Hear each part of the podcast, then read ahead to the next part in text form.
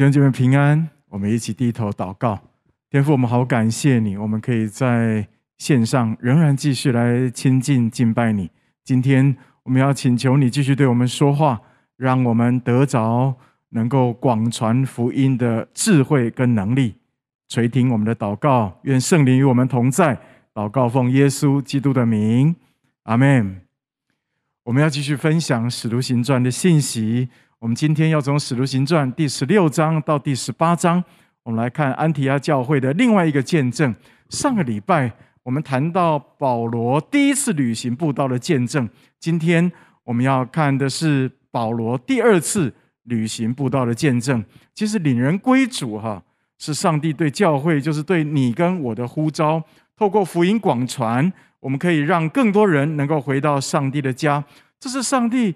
永远不改变的一个心意，就好像约翰福音第十章第十六节，耶稣说：“我另外有羊，不是在这圈里的，我必须领他们来，他们也要听我的声音，并且要合成一群，归一个牧人了。”所以宣教布道的工作在地上不会停止，而这也是为什么保罗他在第一次旅行布道回来之后，紧接着又开始第二次旅行布道的原因。我们如果比较保罗这两次旅行布道，第二次不仅福音传得更远，从亚洲进入欧洲，而且范围更大、更深入，所以第二次旅行布道停留的时间很明显比第一次旅行布道要长很多。第一次旅行布道，你有没有发现保罗的团队他们在每一个地方都只大概待一小段的时间，但第二次待的时间就比较长，为期三到四年的时间。单单保罗在哥林多，他就待了一年半的时间，可见需要有多少。我们读《使徒行传》第十六到第十八章，不知道你会不会被鼓励到哈？因为看见保罗传福音真的很有果效。圣经记载，保罗所到的地方都有人信主，可见各位，只要福音被传出去，圣灵就会工作，而且就会有人信主。特别是你看见在十六到十八章里面。你看见有很多人、很多家庭是全家归主的见证。比方说十六章，那卖紫色布匹的吕底亚和他们全家都受洗；还有禁足全家也受洗；还有十八章管会堂的基利斯布也是全家信主。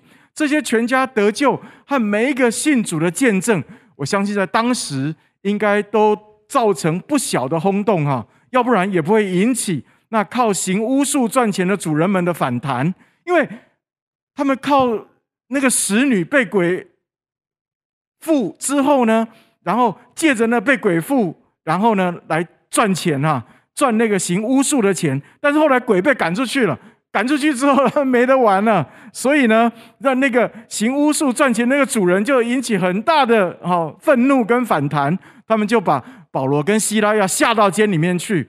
还有犹太人也要聚众要抓保罗和希拉，可见福音的大能。只要神的儿女愿意实际把福音传出去，就会结出许多得救的果子来。请大家一起在线上，我们一起说好吗？福音如果传出去，就会有果子结出来。福音如果传出去，就会有果子结出来。不过，福音传出去就有果子结出来的意思是什么呢？其实这里的意思不是说我们好像一个录音机一样啊，每天不断的播放“耶稣爱你，你要信耶稣”，看到任何人就说“耶稣爱你，你要信耶稣”，然后你就会等着很多人他们要信耶稣。其实不是这样的哈，福音要传出去，就有很多果子结出来，不是这个意思。要让如要如何让福音广传呢？使徒行传十六到十八章提醒我们要把握住两个很宝贵的关键才行。哪两个关键呢？第一。就是我们要懂得听圣灵的声音，要被圣灵带领。第二次旅行布道为何能够又深又广？其实是因为保罗顺服圣灵的引导所造成的。所以传福音一定要听圣灵的声音，要注意圣灵的工作。从使徒行传第十六到十八章，保罗整个第二次旅行布道之旅，我们也可可以很清楚的看到圣灵奇妙的带领。其实。保罗在一开始第二次旅行布道之初啊，他原本的初心是要回到第一次宣教地区去兼顾那些人，但是圣灵不准。你看第十六章第六节，圣灵就禁止保罗。所以保罗他虽然想往北走，往比推尼去，但圣灵呢，第二次还是告诉他们说，还是不许。于是他们就又转向，继续向西到特罗亚，就到爱琴海的旁边。保罗就在夜间就看见一个很奇妙的异象，就是我们都很熟悉的，叫做马其顿异象。这个异象里面呢，看到有一个马其顿人就站在保罗的面前，求他说：“请你过到马其顿来帮助我们。”保罗非常清楚知道这是圣灵要他们去的方向跟地方，于是。他们就顺服圣灵，就跨海到了马其顿，以至于他们的宣教的那个范畴就从正式从亚洲进入欧洲。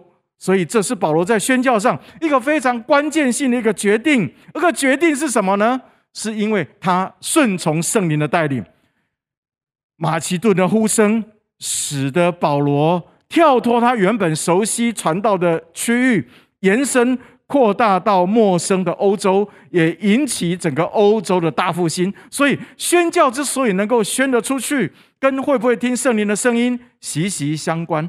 圣灵会引导方向，引导宣教布道的方向。还有第二，第二，圣灵也会引导对象。你去哪一个城市，需要圣灵引导；你向谁传福音，你也需要圣灵的引导。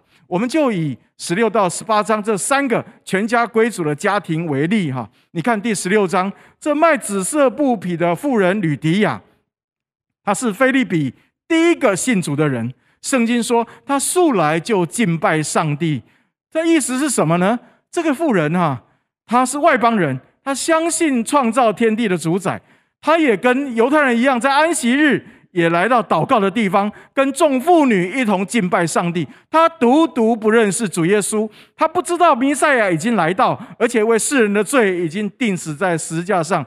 他不清楚知道耶稣已经完成了救恩，所以圣灵就引导保罗去传福音给心里面已经预备好的吕迪亚。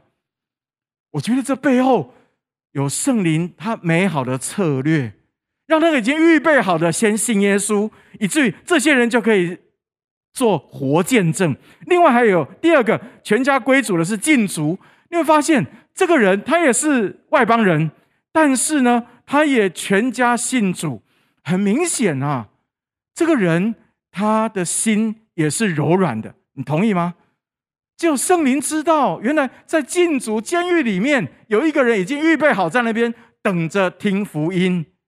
保罗、希拉下到监里面去，就把福音传给他，以至于带出来是全家信主。所以各位，我们要谦卑下来，我们要让圣灵来引导我们。还有另外第十八章第七节，他们到了哥哥林多，他们就到一个罗马人的家，那个人叫做提多尤士都，这是一个罗马人哈。但是呢，圣经说这个人也是敬拜上帝的，而他的家靠近犹太会堂，因此啊。当保罗到这个罗马人提多尤士都家的时候，他在那里讲道，然后他旁边很近的那犹太会堂的有一个管会堂叫基利斯布，和他们的全家，还有很多当时很多在场的哥林多人，就有机会一起听到福音，而且听了之后，他们竟然就相信，就全家受洗了。各位，上帝的心意是要。万人得救，不愿一人沉沦。但是上帝在传福音的事情上面，他有他的时间表，有他的策略。我最感动就十八章第九节，我来读给弟兄姐妹听。那里这样说：夜间主在异象中对保罗说：“保罗，不要怕，只管讲，不要闭口，因为有我与你同在，必没有人下手害你。因为在这城里，我有许多百姓。”各位。上帝说，在哥林多城里面有许多百姓，在腓利比城里面有许多百姓，在铁上罗尼加城里面有我许多爱的百姓。保罗，你要去，你要去，让他们认识我。你看，这背后有圣灵非常奇妙的引导。所以，各位，我们需要让圣灵来引导我们，不单单方向，传福音的方向需要圣灵引导。传福音的对象，我们也需要圣灵引导，因为圣灵很清楚知道谁的心已经预备好，谁已经准备好要信主，而且全家得救。各位，我们谈到传福音的对象的时候，有一件事情我要在这里特别提出来，我们彼此提醒哈，没有错。我们看到《使徒行传》十六到十八章，圣灵引导保罗有第二次旅行的步道，是往比第一次往更远的地方去哈。是往外邦更远的地方去，去接触那些未得之民。但是你有没有发现，保罗不管他被带到多远的地方，他从来没有忘记一件事情是什么呢？就是忘记他犹太的骨肉至亲。所以各位，你有没有发现，保罗不管到哪里去传道，他每到一个新的地方，他第一优先。他仍然是到犹太会堂向犹太人传福音，我觉得这个非常的宝贵。我们来看哈，《使徒行传》第十六章，当安息日，我们出城门，到了河边，知道那里有一个祷告的地方，我们坐就坐下，对那聚会的妇女讲道。然后十七章呢，保罗和希拉经过安菲波里、亚波罗尼亚，来到铁萨罗尼迦，在那里。有犹太人的会堂，保罗就进去讲道给他们听。主日安息日，然后十八章第一节，这事以后，保罗离了雅典，来到哥林多。第一优先仍然是，你看十八章第四节，他每逢安息日，保罗在会堂里辩论、劝化犹太人和希腊人。各位不要忘记，你不要以为远方的人才是我们传福音的对象，不要忘记你身边的人也是圣灵。要拯救的对象，圣灵会引导我们去关心远方的人，但圣灵也同样，而且在现在就会引导你去关心你身边的人。这些身边人是谁？就是你的家人，就是你的同学、你的同事、你的朋友，因为这些身边的人就是我们的骨肉至亲，请你一定要记得他们，天天为你身边的人信主祷告，因为这是圣灵的心意，圣灵。会引导你如何去服侍他们，好不好？请大家在线上，我们一起说好吗？我们要天天为我们身边的人信主祷告，因为这是圣灵美好的心意。如何让福音能够广传呢？第一个关键就是听圣灵的声音，被圣灵带领。那第二个关键是什么呢？你要有彼此同心的团队。换句话说，福音要广传，不能只单单靠你一个人啊！你需要有团队的帮助。保罗第二次旅行布道的团队成员，你有没有发现，除了代替马可的西拉之外，还有提摩太、路加，还有百基拉、亚居拉等，他们是谁？他们有的是原本就是跟保罗一起要宣教的同工，像西拉、路加原本就是保罗的同工，还有提摩太是谁？他是保罗在宣教的时候带领。信主的门徒，还有百基拉、亚居拉是谁？是他们在各聚会的时候所认识的朋友。还有还有一位是在以弗所，他们遇到的亚波罗，一位非常优秀的犹太圣经教师。各位，这些人为什么可以成为保罗的团队，或是说跟保罗成为团队？是因为他们跟保罗都有同一个心智，就是对传福音，他们很有心，他们一起服侍。他们互相帮补，非常非常的美。保罗在信仰上造就了百基拉、亚居拉，百基拉、亚居拉在工作上帮助了保罗，也帮助了圣经老师亚波罗，让他可以更多认识耶稣救人的福音，让亚波罗成了在当时对犹太人讲解圣经最有力量的一个福音大将。还有路加也在团队里面，他是一个医生，不要忘记。我想。他对身体不好的保罗和团队应该有很多的照顾，而且还好有路加，我们今天才能够那么有次序的，能够借着路加福音和使徒行传，能够很完整的了解初代教会是怎样被建造起来的。同意吗？各位，这个叫做美好的团队，这就是团队的美好。上帝喜欢透过团队来做事情，他。不喜欢一个人，所以摩西身旁有亚伦、户珥帮助他。耶稣来也是先建立团队，耶稣后来才派人出去，两个两个出去。为什么要两个两个？因为两个人总比一个人好。三股合成的绳子不容易折断，不是吗？还有不要忘记，我们所信靠的三而一的上帝，他本身就是团队的上帝，所以他喜欢我们团队侍奉，因为团队侍奉才是爱的侍奉，在爱的里面的侍奉才会是有力量的侍奉。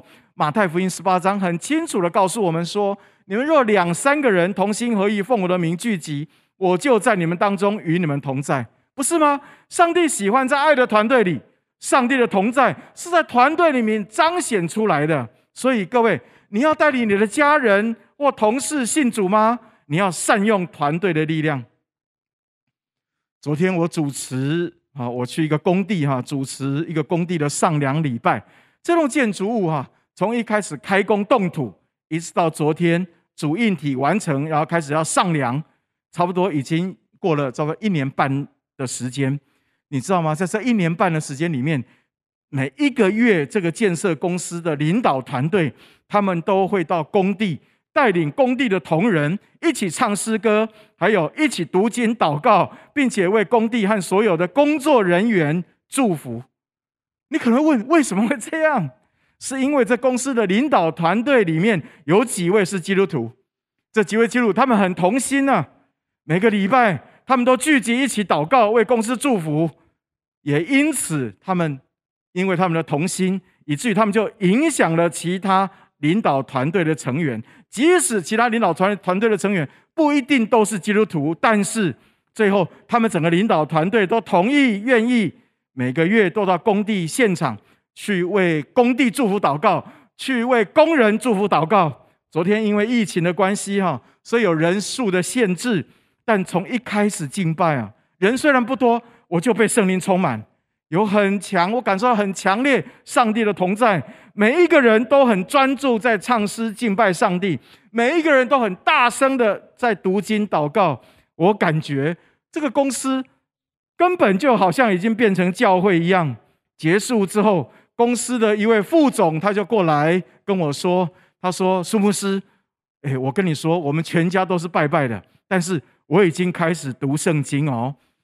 你会不会觉得很奇妙？因为我发现圣经的话很有力量，很有智慧，所以我每天读它，我里面就会被吸引。各位，这就是一个副总，一个拜拜拜的很厉害一个副总，他在我面前跟我做了见证。不单如此哦。”副总开始读圣经，你知道他们这个建设公司，他们开始筹组诗班，因为他们每个月他们都会一次到工地里面去唱诗歌、敬拜、赞美上帝，所以他们就发现公司里面有几位同仁啊，声音很好听，哇！所以他们就把他们找在一起，他们就起哄说：“哎，我们来组诗班好了，到处都可以献诗啊！”他们这要组诗班的这这这这几个人哈。没有一个是受洗的基督徒，但他们今天，他们跟基督徒一样，喜欢唱诗歌、敬拜上帝。各位，为什么会有这么美好的事情发生啊？其实很简单，是因为这公司的基督徒们是一个同心合意的团队。你看，爱的团队的力量何等的大！我要请问你，请问谁可以成为你的团队啊？谁可以成为你的团队？我告诉你，答案就是你身边的弟兄姐妹。在我们信主受洗的时候，其实上帝就做一件很美好的事情，他把我们洗入基督的身体。所以哥林多前书十二章告诉我们说，谁也少不了谁。手不能对脚说“我用不着你”，头也不能对手说“用不着你”。我们彼此需要，而且身上看为不体面的，越发要给他加上体面。不俊美的，越发得着俊美，总要肢体彼此相顾，因为我们是基督的身子，并且各自做肢体。所以各位，当团队越大，当我们的关系越紧密，那力量就会越大。所以你要珍惜你身边的弟兄姐妹，好吗？你要看重你每一次 RPG 的祷告时间，因为上帝会与这个祷告的团队同在，上帝会对你说话。你会在 RPG 当中与主相遇，这是我最近的经历。几个月前，其实有一件事情啊，让我有点沮丧，是什么呢？就是缅甸政变。因为这缅甸政变大大影响了我们在缅甸的工作啊，因为政变，所以学校停课；因为政变，所以我们原本的大学生要住进宿舍，大学生就四散，不知道他们跑去哪里了。后来听说有一些人到各地去打工去了。我们在缅甸的宣教士也因此被迫回到台湾，所以我会觉得过去这几年辛辛苦苦做的，好像一下子就归零。我也问上帝：上帝啊，是不是当年我们要去缅甸，我们听错你的声音？但后来因为哈，我们在当地我们盖的学生中心的工程已经到了收尾的阶段，所以在台北的几位原本就负责硬体的同工，还有我。还有缅甸的宣教士，我们就继续相约一起祷告。我要诚实的说，原本我们祷告的方向就只是求主保守硬体不会被炸弹炸掉，还有求主保守施工人员可以有平安，可以把硬体盖完。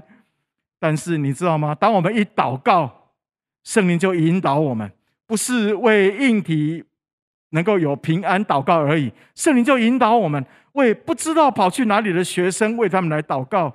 求主亲自眷顾他们，每一个人都有平安。我发现一祷告，我们的意念就开始改变；一祷告，圣灵就很清楚的把他的感动放在我们的心里面。人比硬体还要重要，虽然硬体很重要，但是人更重要，所以我们就为人祷告，祷告，祷告，祷告。神又把一个新的意念、美好的意念放在我们的里面。我们不是单单只是为。这些四散的学生祷告。我们今天在台湾，我们在台北。哎，圣灵提醒我们说，我们也可以关心缅甸的学生吗？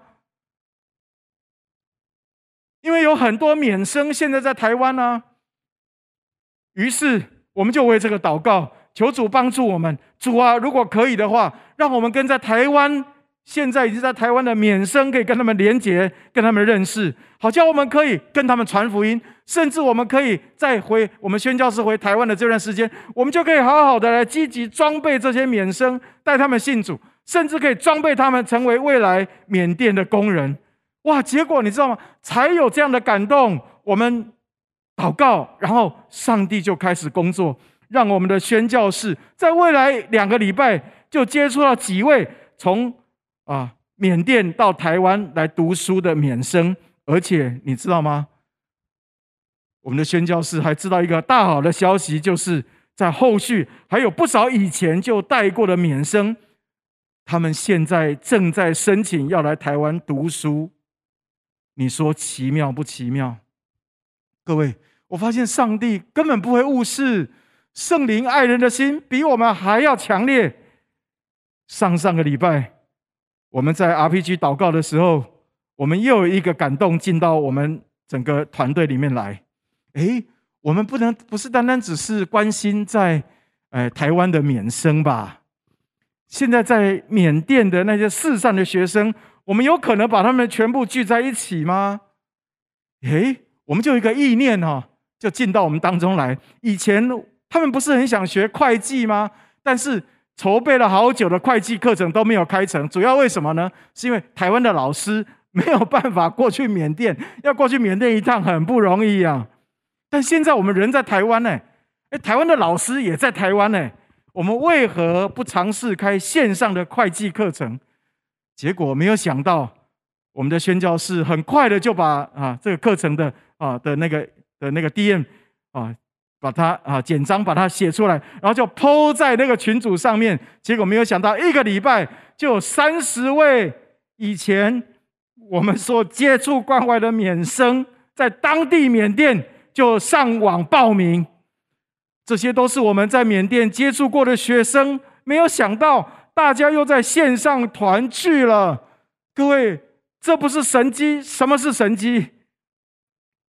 我要请跟线上的弟兄姐妹说，你一定要看重你的 RPG，因为那是上帝给我们非常宝贵的一个恩典的平台，让我们可以遇见主，让我们可以在这个平台，在这个爱的关系、爱的团队里面，我们可以服侍人，而且可以惊艳这位又真又活的上帝。父亲节快到了，我不知道瘟疫什么时候会解封。但是我知道圣灵的工作不会结，绝对不会被限制哈。父亲节快到了，教会决定要送健康食品给每一位爸爸。只要你把爸爸的名字、信地址写下来，教会就要寄健康食品给他。但是不是单单只是寄食品给他，你也要去关心你的爸爸，或关心别人的爸爸，好吗？不管是基督徒爸爸也好，或是很久没有来教会的爸爸也好，或者是未信主的爸爸也好，都是我们要关怀的对象。我知道很多人哦，一提到、一想到要跟爸爸传福音，要关心爸爸，就觉得压力很大、很害怕，因为不习惯啊，在家里面没有这样的习惯。但你可能也会觉得，哇，这个担子落在你一个人身上太沉重。但是我要告诉你，上帝从来没有要你一个人去关心你的爸爸。上帝的心意是要你透过爱的团队来关心你的父亲。我们有一个小组已经决定啊，他们要联合起来，要办线上“我爱爸爸”餐会。他们要透过线上的餐会，要一起感谢和尊荣他们的父亲。哇！我听到他们做这个决定的时候，我心里面充满了喜乐，还有充满了盼望。我好期待看上帝奇妙的作为。我相信会有很多的爸爸。在那一次线上“我爱爸爸”餐会里面，会惊艳到上帝无条件的爱，你同意吗？请不要忘记，福音广传是上帝的心意，但上帝从来没有要你一个人独立去完成。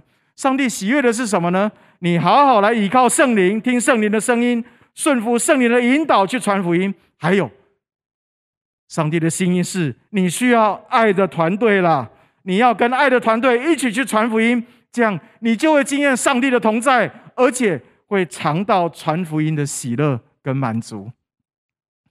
你预备好了吗？上帝要在你的身上，借着你的团队，要成就许多许多奇妙的事，就像保罗在第二次旅行布道里面所经验的一样。你预备好了吗？不要忘记两件事情，你一定要依靠圣灵，听圣灵的声音。第二，不要忘记。不是靠你一个人能够成就，而是上帝要透过爱的团队。你需要团队的帮助，你也要在团队的里面。我们一起低头祷告，好不好？我们一起为两件事来祷告，好吗？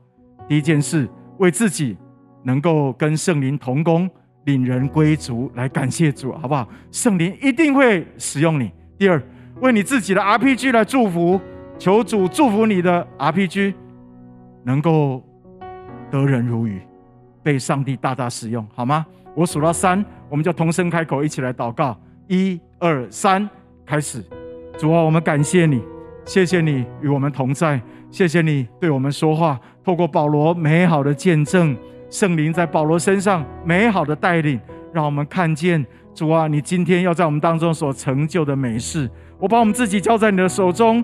让我们能够跟圣灵同工，我们大大的感谢你。愿圣灵继续对我们说话，把带领父亲家人得救的那样的智慧，还有步骤，哦主啊，你清清楚楚的赏赐给我们，把带领同事同学信主的智慧跟能力多又多的加给我们，不是我们自己一个人去成就。我请求你，你也使用我们的 RPG，让我们主在爱的团队里面。主，我们可以被圣灵充满，被圣灵大大的使用，能够得人如鱼。谢谢主，垂听我们在你面前的祷告，奉耶稣基督的名，阿门。